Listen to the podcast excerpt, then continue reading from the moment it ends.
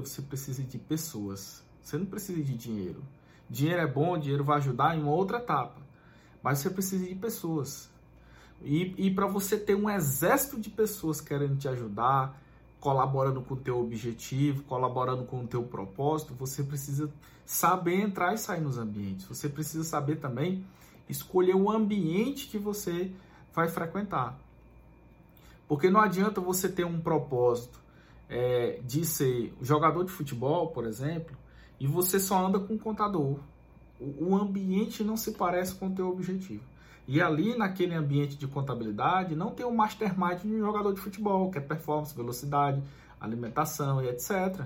Treino, entendeu? E, e, e isso se aplica para toda e qualquer é, área de atuação. Eu não sei qual é a tua área de atuação, eu não sei o que você quer para sua vida, mas eu quero lhe dizer que você precisa estar num ambiente que coopere, certo? Que tenha um mastermind, mentes pensando na mesma linhagem, na mesma frequência, em prol do teu objetivo.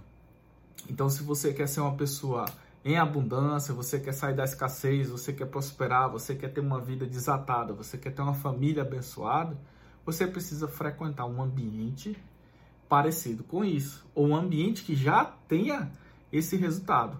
E aí sim, lá você vai ser contagiado, você vai acessar essa frequência e as pessoas daquele ambiente, para elas, o, o que elas já fazem é normal.